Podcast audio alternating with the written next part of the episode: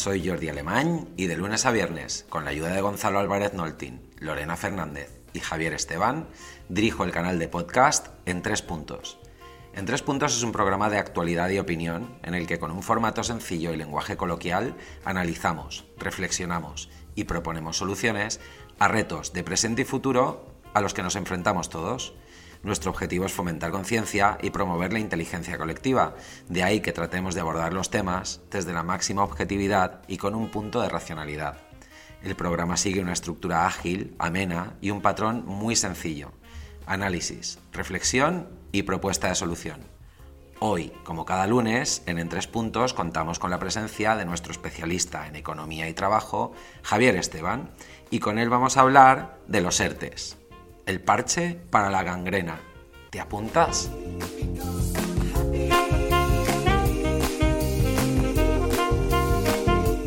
Bueno, pues vamos ya con el bloque 1 del programa de hoy, como cada lunes, con Javier Esteban, hablando de política, de economía y de trabajo. Y como él es especialista en trabajo, pues hoy nos trae un tema que tiene mucho que ver con ello y que es un tema de rabiosa actualidad, que son los ERTES. Voy a darle paso ya, los saludamos y arrancamos la conversación. Javi, ¿cómo estás? Buenos días. Muy buenos días, Jordi, ¿qué tal? Pues aquí andamos, eh, pendientes de la actualidad. Como bien dices, hoy hablamos de ERTES, que es un tema que que se ha complicado en los últimos días y parece que va a seguir complicado en los próximos días. Y vamos aquí a intentar ofrecer un análisis un poco más global del tema. Bueno, y como estamos en el bloque de análisis, en el bloque de datos, pues Javi, te voy a pedir que nos aportes sobre todo datos. ¿Qué datos nos puedes aportar acerca del tema de los ERTES? A ver, hay dos datos. Eh, lo que te comentaba ayer de que los ERTES si lo miramos en términos de creación de empleo, porque los datos de registro diario eso son un libro de narices, una cosa como son, pero bueno, podemos mencionarlos, eh, de que de los ERTES se han perdido un millón de ocupados según la EPA en esta crisis. Los ERTES han, los ERTES han salvado alrededor de 2,7 millones. Luego tenemos el tema de qué va a pasar ahora, cuántas empresas se pueden convertir. Tenemos que las empresas, antes de esta historia de los rebrotes del verano, preveían que si de 4 de cada 10 hicieron un ERTE, solo una eh, iban a despedir. Preveían despedir hasta final de año. La cosa ha cambiado bastante con el tema de, los rebrotes. Y luego un dato pues de, coste económico que supone esto. Los ERTES, si hacemos una media de, de marzo a, a julio, que son los últimos datos publicados, tenemos que más de la mitad, casi un, 57 y un 60% de las prestaciones, de todas las prestaciones que se han pagado por desempleo, son de ERTES. Para que te hagas una idea del inmenso coste que ha tenido esto eh, y que va a seguir teniendo en estos meses que llegan. Entonces, ahora el problema está en que el gobierno lo, pues, lo que tiene es que haya un enquistamiento. Ahora mismo lo que se ha dado cuenta el gobierno preveía que iba a haber un rebrote muy rápido, pero se ha encontrado con que hay casi, no, sé, no sabemos las cifras hasta el día de hoy, pero puede haber entre 700.000 y 800.000 personas todavía apuntadas a un ERTE y puede aumentar con la situación a final de año.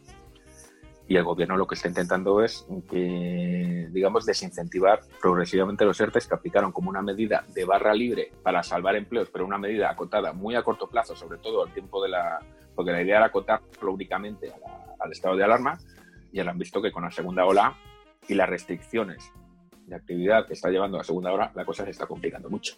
El problema, porque también habría que hablar un poco de, qué es lo que son los ERTES, o sea, qué, es diferente con los ERTES. Aquí el problema que hay con los ERTES no es solo el coste que ha supuesto, sino que encima se han comprometido a que nadie pierda paro. es decir, eh, que, que el gobierno va a reponer esa cantidad. Porque tú cuando en un ERTE normal, cuando tú consumes paro, el paro se consume como si estuvieras en paro. Una cosa muy simple. En estos ERTES no está ocurriendo.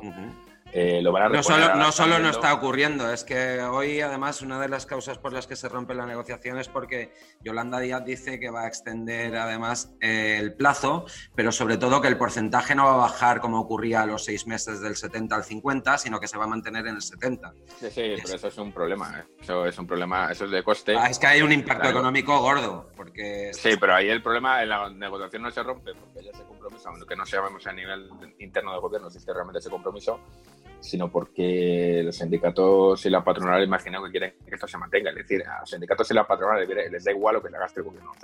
Sí, sí, claro. pagar.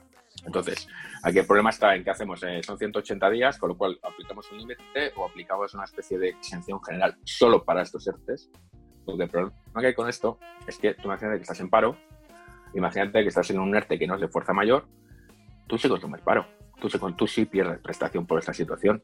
A lo mejor no estás afectado directamente por el COVID, pero sí estás sufriendo las consecuencias de una crisis derivada del COVID. Entonces, aquí esto lo que va a generar, yo lo he dicho muchas veces, es que va a generar un cierto malestar entre los desempleados. Porque, quiero decir, si tú estás en, yo me he quedado en paro, pero no por caída de actividad, aunque no puedan justificar que es causa de COVID o, me o no he podido encontrar empleo, porque esto sí, yo no es una cosa que yo creo que... Eso una, a, mí, se me plantean dos dilemas, ¿no? Dependiendo del, ángulo que quiera aplicar. Si me quiero escorar a, a la derecha o a la izquierda. Entonces, por una parte digo, ¿por qué tenemos que ayudar a que empresas quebradas se recuperen o puedan pasar la crisis si realmente tendrían que estar cerradas? ¿Por qué les estoy permitiendo que se beneficien de unas medidas que seguramente no les pertañen o no les corresponden? O no al lugar. Pero al mismo tiempo me pregunto, si dejamos caer a estas empresas, vamos a perjudicar a un montón de trabajadores, van a cerrar y con ello dejamos en el paro a casi otro millón de trabajadores. Entonces, ese es el dilema que me planteo, Javi. No sé lo que piensas tú. En esta historia hay una frase que me acuerdo, me esta mañana, que es la famosa frase de María Antonieta de cuando le dijeron, oye, que la gente, ¿por qué protestan? Porque no tienen pan, porque coman pasteles. No podemos aplicar el criterio de, oye, porque se reconviertan otros sectores, les dejamos morir y tal. Porque a generar también es un problema, problema social y político de primera magnitud. Aquí no estamos hablando solo de populismo, estamos hablando de un problema de cohesión social en esta crisis. Entonces es una cosa que hay que tener en cuenta, no solo desde una magnitud económica. Eh, dicho lo cual, evidentemente esa tesis de que no podemos estar subvencionando sectores para crear zombies es una, es una idea que está, que está pululando mucho en Europa e incluso de, de Economist lleva una editorial con ese tema. Claro, pero Javi, es que fíjate, estando de acuerdo absolutamente en que no podemos dejar caer a un millón de personas, mi pregunta sigue intacta. ¿Tengo que salvar una estructura podrida que no tiene ninguna viabilidad para salvar a sus trabajadores? ¿O asumo pues que salvo a sus trabajadores, pero a ese empresario no le dejo continuar su actividad? Porque... Fíjate, pero hay, hay una cosa que tener en cuenta. En España, eh, las ayudas han sido diferentes a otros países europeos. En otros países ha ayudado a las empresas. Ha habido ayudas más directas a las empresas. En España ha habido menos ayudas a las empresas y más ayudas a los trabajadores, que es una ayuda indirecta a la empresa. Sí. Pero, porque a fin de cuentas, un arte significa que no te pago el salario yo, te lo paga la empresa pero no es la. Eh, otros, otros países han recurrido a ayudas más potentes eh, a nivel empresarial. Y se está planteando mucho también ese mismo dilema, de decir, oye, porque estamos subvencionando sectores que, están, eh, que no son productivos, que no se van a recuperar y que han demostrado que no son eficaces y que arrastran al resto de la economía en Muy bien, como esta. A eso voy, Javi, porque te voy a plantear un par de preguntas, ¿vale? Y la primera es, si sabemos que el sector aviación y los propios actores empresariales lo han reconocido así, va a sufrir y va a perder entre un 30 y un 40% de sus volúmenes de ingreso vía el cese de viajes de ejecutivos y empresas que gracias a la digitalización han, descubierto que muchos de los viajes que se realizaban ya no tienen sentido. Si, si cogemos como base que esas propias empresas reconocen que un 30 o 40% de sus plantillas no van a volver, ¿qué sentido tiene que les estemos subvencionando esos despidos, que son más que seguros. Lo que tendremos es que afrontar el problema desde su causa raíz y es que vamos a tener seguramente pues un 30% de los empleados en el sector aviación que van a tener que o reubicarse o buscar nuevos empleos y, ayudarles a ello. Y en ese interim vamos a tener que subsidiarles. Estoy absolutamente de acuerdo. Pero ¿para qué los vamos a, a mantener en la aerolínea? Esa es mi pregunta. A ver, hay un problema hay, una diferencia quizá en, cuando hablamos de caída de un sector improductivo, no es lo mismo hablar de una crisis que es, por ejemplo, una crisis financiera o una crisis de arrastre, que de una crisis como esta, porque hay que tener en cuenta también el impacto de esta crisis es de una, de una emergencia sanitaria que ha prohibido volar o ha prohibido hacer turismo. Entonces, la cuestión, la tesis que se está dividiendo es qué hacemos. Es decir, dejamos que estas empresas caigan, que estas empresas despidan, que esto se sanee, entre comillas, lo que dicen algunos, eh, con la confianza de que cuando la situación se recupere, esto va a haber una especie de rebote y sabiendo que se va a recuperar el viaje, se va a recuperar el transporte, se va a recuperar el turismo, se van a recuperar los hoteles y se van a crear nuevas empresas y se va a contratar a nuevos profesionales, o aguantamos el tirón, eh, les damos ayudas, aguantamos la situación hasta que esa recuperación se produzca. Eso es la tesis. Cuando empezamos, cuando empezó esta crisis, la tesis obviamente era eh, lo que sea, lo que haya que hacer para salvarles, porque esto va a ser corto como mucho, como mucho, seis meses, un poco más y tal. ¿Qué ha ocurrido? Que no ha sido así. No ha sido así, no ha habido una... los rebrotes siguen, no sabemos cuánto va a tener, cuánto realmente se va a erradicar esta, esta enfermedad. No sabemos hasta qué punto hay una coordinación, pero es que no parece que haya una gran coordinación internacional de acuerdos para ponerlo en marcha. Entonces, aquí se abre el debate. La cuestión es, ¿debemos dejar que los sectores caigan, que caigan algunos sectores que sabemos que se van a recuperar y sacrificar a, muchos trabajadores muchas empresas que a lo mejor van a volver o no van a volver ellos, pero volverán otras, otros profesionales. Muy bien, son buenas preguntas, Javi. Y, como ya llevamos 10 minutos de bloque 1, ¿eh? que ha sido extenso este análisis, lo que vamos a hacer es parar unos segundos, beber un poquito de agua y volvemos enseguida con todos los oyentes para seguir cuestionándonos estas y otras cosas. Hasta ahora, Javi.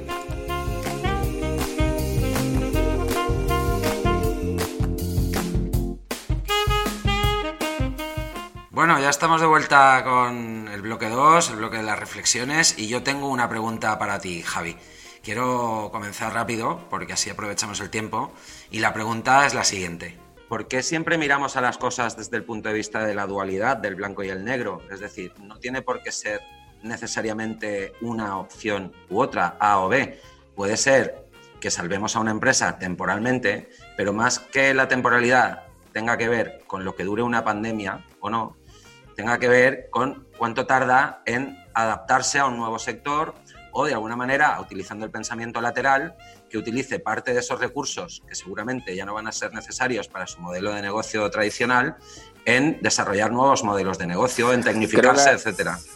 Efectivamente, ahí estás dando con un tema clave, que es una cosa que, creo que no estamos hablando ahora mismo. Eh, estamos buscando eh, si dejar que las cosas sigan su curso o dejar o salvar los muebles mientras podamos. Y lo que nos está hablando es cómo encauzamos la recuperación. Ahí voy. Porque ni en el tema de los ERTES, ni en el tema de las empresas, ni en el tema de los sectores estamos hablando de cómo encauzar una recuperación. Creo que el plan de recuperación del sector turístico e industrial lo están pensando para octubre. Ni siquiera se ha planteado nada todavía. Eh, en el tema de los ERTES, está muy bien hablar de los ERTES, está muy bien hablar de ayudas, está muy bien hablar de ingresos y todas esas historias. No se está hablando de políticas antiguas, no se está hablando de orientación laboral, no se está hablando de, reciclaje de trabajadores. Si quieres ayudar a los trabajadores, está bien ayudarles a, a los que están en ERTES con lo que se pueda, los que estén en paro con lo que se pueda pero hay que buscar ese empleo y hay que ayudarles a capacitarles. Y eso no se está haciendo. Ahí voy, Javi. Mira, yo, yo soy, a mí siempre me van a encontrar cualquiera que me busque en la ayuda a, aquellos que sufren más en cualquier sociedad. De hecho, por eso a veces me meto en fregados porque defiendo a los Estados Unidos en determinadas cosas y los critico abiertamente en otras cosas, porque no soy una persona que le gusten los sesgos o que le guste quedarse en una sola opinión. Entonces, trasladando eso al debate que estamos manteniendo tú y yo hoy, yo me pregunto, ¿por qué nos autolimitamos y simplemente pensamos en, utilizando, vamos a decir, un paralelismo, una metáfora sanitaria que tú y yo comentábamos esta semana, días atrás, es la de salvar al enfermo, ¿no? tenemos a alguien en UCI que nos entra muy malito, lo que no podemos hacer es decir, porque está malito, lo dejamos morir, ¿no? Tendremos que tratar de salvarlo por todos los medios, especialmente cuando va a dejar huérfanos, que en este caso, usando este paralelismo, serían esos desempleados que, pues bueno, van a tener que padecer mucho si sus empresas cierran, ya sea que la empresa eh, está podrida o no. Ahora bien, podemos aplicar, punto uno, política paliativa, en el sentido de que, oiga, mire, estamos entrando mucha gente a UCI porque son fumadores, vamos a tratar de aplicar políticas para que esta gente se reconvierta y deje de fumar. Punto dos, más allá de la política paliativa, tendremos que adquirir compromisos como enfermos, si nos salvan, de que vamos a cuidarnos y vamos a tratar de bajar el colesterol, vamos a tratar de comer menos grasa y de meternos menos cubatas. Es que lo que no podemos hacer es salvar a gente y que cuando salgan de las UCIs, solamente porque nos da pena que mueran o no nos podemos permitir a nivel de, sociedad ese alto coste social de dejar tanto, tanto lastre, tanto parado por el camino, pero cuando salgan sigan bebiendo cubatas y comiendo panceta. Es decir, yo lo que propongo es un, algo intermedio de decir, vamos a salvarles. Fase 1 del plan, salvamos, urgencia, UCI, metomorfina. Fase 2, oiga, mire usted, ahora que usted ya está, que puede respirar, le voy a contar algo. Si usted me sigue fumando y me sigue con el colesterol a 300, no le va a salvar ni Perry Mason. Y punto 3, ya sabemos, porque la ciencia así nos lo indica y los datos así nos lo indican, el histórico dice que con este tipo de conductas cada vez que viene una ventolera nos constipamos todos. Pues ¿por qué no vamos tratando el tema con un poquito de antelación? ¿Por qué no, como teníamos que haber hecho ya en 2008 con la crisis de, económica, no comenzamos a dar pasos en el sentido de una migración hacia un tejido productivo de más alta cualificación, con mejores salarios, más tecnificación, etcétera, etcétera. Esos son mis tres puntos, Javi. Ahora yo te quiero escuchar a ti porque seguramente tienes cosas que aportar, pero pero mis tres puntos son esos, no, no miremos desde el prisma del blanco y negro, no miremos desde el es que eso todo o nada, o los salvo o los dejo morir. Es que yo creo que hay cosas en el medio, ¿no, no crees? Yo creo que el hecho de que se hable en esos términos de los salvo o los dejo morir, lo que nos dice es que no hay diagnóstico. No hay un diagnóstico, quizá por interés en algunos casos, porque evidentemente en este, en este país hay muchos sectores que si tú les dices, oye, hay que sanear reconvertir o modular este sector porque no es productivo, es un sector con mucho peso y te pueden, puedes mm, provocar reacciones mediáticas y políticas de todo nivel, pero que el problema es el diagnóstico. En la crisis de 2008 había, había un diagnóstico muy claro que fue, oye, es una crisis financiera, tenemos que sanear el sistema financiero. Se hizo. Yo creo que ahora mismo la banca no estamos como en 2008, afortunadamente, y, me centro solo en el ejemplo de la banca, pero fue una reforma traumática y que se llevó a muchas empresas y muchos empleos por delante. Pero la situación del sector financiero se hizo, realmente es que nos vino impuesta. Vino impuesta en España, en Europa y en todo el mundo. Pero fue una, una crisis y una solución que se tomó porque el diagnóstico estaba claro. Yo creo que en el tema de los modelos, de qué modelos productivos hay que salvar, qué empresas, qué sectores, qué tipo de actividades, ese diagnóstico no está claro.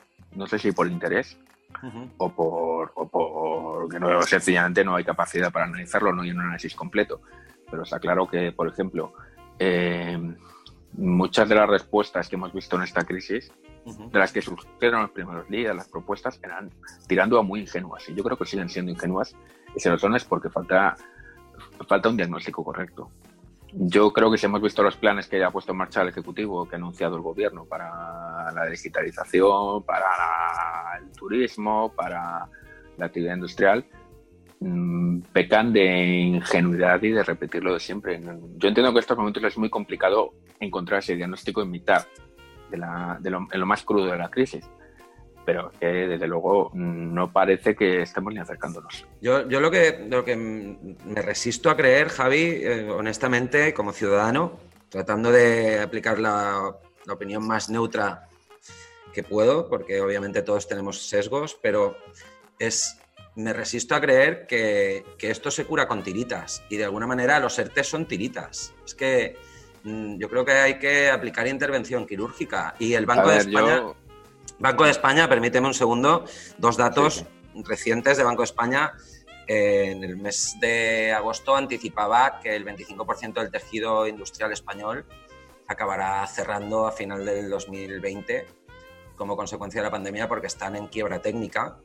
Y también aportaba un dato interesante previo a pandemia que me llamó mucho la atención, que es que el 37% de las empresas españolas dan pérdidas de forma recurrente.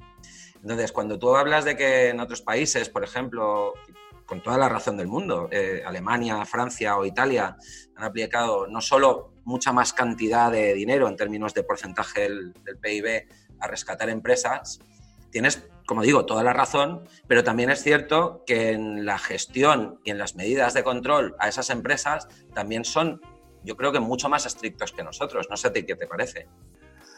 Hombre, porque ellos dirigen de otra forma el modelo, el modelo, el modelo industrial, el modelo económico y el modelo productivo lo tienen enfocado de otra forma. Eh, en un país como España, en el que hablamos mucho de liberalismo, yo no sé muy bien de qué tipo de liberales tenemos aquí, por lo menos lo que hablamos en los medios, Sí. hay que tener en cuenta que aquí no nos metemos tanto con lo que hacen las empresas. Ahí voy. ahí Nos voy. metemos con que no despidan, con muchos gestos políticos, con muchas cosas, pero no, no dirigimos mucho a las empresas. También yo creo que viene un poco desde la época del euro. Nosotros hicimos una, una gran reconversión industrial en los 90 y, en, y hasta finales del año 2000 la hicimos a toda prisa. Una gran reforma de privatizaciones, de reconversiones, un montón de cosas, para entrar en el euro a toda prisa, porque era una cosa que era ventajoso para la economía española, pero hay que empezar a pensar que, que hay muchos desequilibrios que no se han corregido desde entonces y no se están corrigiendo ahora. Eh, cuando hablamos mucho de cómo podemos tener un sector productivo de, en el que el 25% de nuestro sector productivo se puede ir por el, de- por el desagüe, hablando Sí. plata, hay que tener en cuenta que la mayoría de nuestro sector productivo son pymes, empresas muy pequeñas, empresas con muy poca capacidad. Cuando tú hablas, ¿cómo puede ser que nuestras empresas no, tengan, no sean solventes financieramente, no puedan dar resultados, no sean rentables? Nosotros no somos rentables, los ciudadanos. Es decir, nosotros tenemos una hipoteca, la mayoría, tenemos unas hipotecas enormes por nuestra que se comen casi la mitad de nuestro salario, con suerte, y que eso es un modelo insostenible. Eso si lo aplicamos al mundo de la empresa, es decirte que vas. Pues esto es un poco lo que pasa. Las empresas también, ese modelo de financiación también contamina a todo el sistema, sistema productivo y el sistema social. Hay que tenerlo en cuenta, hay que decir las cosas como son. No ganamos lo suficiente, ni nosotros ni las empresas, para ser sostenibles. Eso es la base de muchos problemas que hay. Entonces, Entonces, eh, yo estoy, creo de, que la- estoy- estoy de acuerdo, Javi. Te voy a cortar un momentito, porque lo que vamos a hacer es cortar aquí el bloque 2, que yo creo que ha estado interesante las reflexiones. Y en unos segundos volvemos con las soluciones y ahí vamos a seguir comentando a ver cómo le damos la vuelta a esto entre todos. ¿te Vale, genial.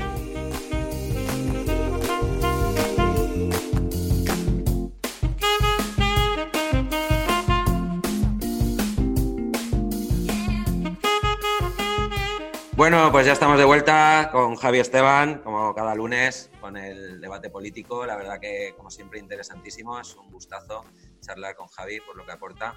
Y vamos ya con ese bloque 3, ese bloque en el que, bueno, pues nos vuelve, después del, fragor de la batalla, vamos a decir, nos vuelve el entusiasmo, esa sonrisa a la cara y vemos el mundo con optimismo, que es lo que toca hacer, ¿eh? porque no queda otra.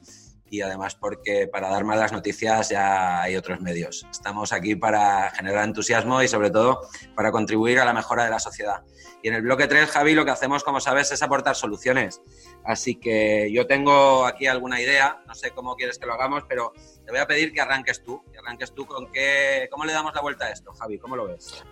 Bueno, pues yo creo que siguiendo con la, con la metáfora hospitalaria que antes, que antes apuntabas, yo creo que lo primero obviamente es salvar al enfermo. Estamos en una crisis de una intensidad sin precedentes y hay que tomar medidas para, para ayudar a salvar empresas y empleos. Esto es así. No... Pero hecho esto, habría que hacer algo que creo que no se ha hecho en otras crisis precedentes, que es eh, hablar muy seriamente con el paciente, eh, a estudiar muy seriamente los resultados de, de, las pruebas que le hemos hecho y hacer un diagnóstico de verdad. Porque la cuestión es la segunda, la tercera opción aquí, el, tercera, el tercer punto, perdón, es obviamente el tratamiento después de salir del hospital. Eh, ¿Qué hábitos tiene que cambiar? ¿Qué, cosas tiene que, que hacer de otra forma? ¿Qué prácticas tiene que dejar de hacer? ¿Y qué prácticas le conviene empezar a hacer? yo creo que hay muchos sectores ahora mismo pues que a lo mejor pueden dar un pueden ser la puerta a otros sectores hay muchas empresas que pueden seguir ese camino y salvar su actividad. Y yo creo que es una cosa que, que no se ha hecho en otras crisis. Aquí somos muy de, de mandar al paciente a su casa y, y, ya se vuelve a ponerse enfermo ya vemos pero no hacer un seguimiento un tratamiento potente después. Porque yo creo que en España el problema que tenemos es que somos muy de, de hacer las medidas de choque o medidas potentes para recuperar, pero cuando arranca esa recuperación ya nos, montamos, nos confiamos a la inercia y dejamos que las cosas vayan por sí mismas hasta que dejen de ir. Y entonces ahí cuando caemos en otra crisis. Y yo creo que es algo que esta vez deberíamos eh, ya escarmentar de una vez por todas y cambiar, cambiar el chip. estoy absolutamente de acuerdo, Javi. Eh, punto uno, eh, mm, siempre nos vamos a encontrar en ese camino de salvar al paciente. No creo que haya nadie con tan mala conciencia como para dejar pues desaparecer empresas y con ello tantos cientos de miles de empleos. Estamos hablando de que todavía en ERTE van a quedar aproximadamente unos 800.000 trabajadores. Son demasiados puestos de trabajo, demasiadas vidas como para dejarlas ah, sin amparo, vamos a decir.